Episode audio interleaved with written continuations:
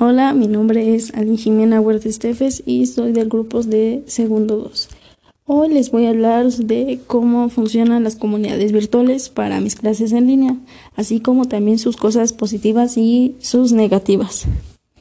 Estas comunidades pueden verse muy diversas y específicas, involucrando personas de procedencias alejadas en,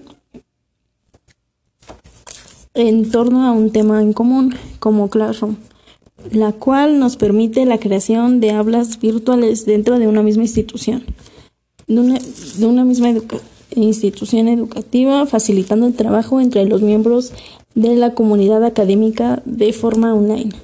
Algo que me gusta mucho de esta aplicación es el que nos, nos recuerda y, bueno, a mí me facilita la entrega de los trabajos de clase.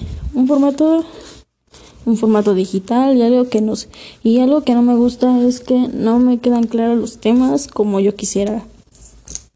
Al igual que no puedo interactuar con el profe para aclararme dudas.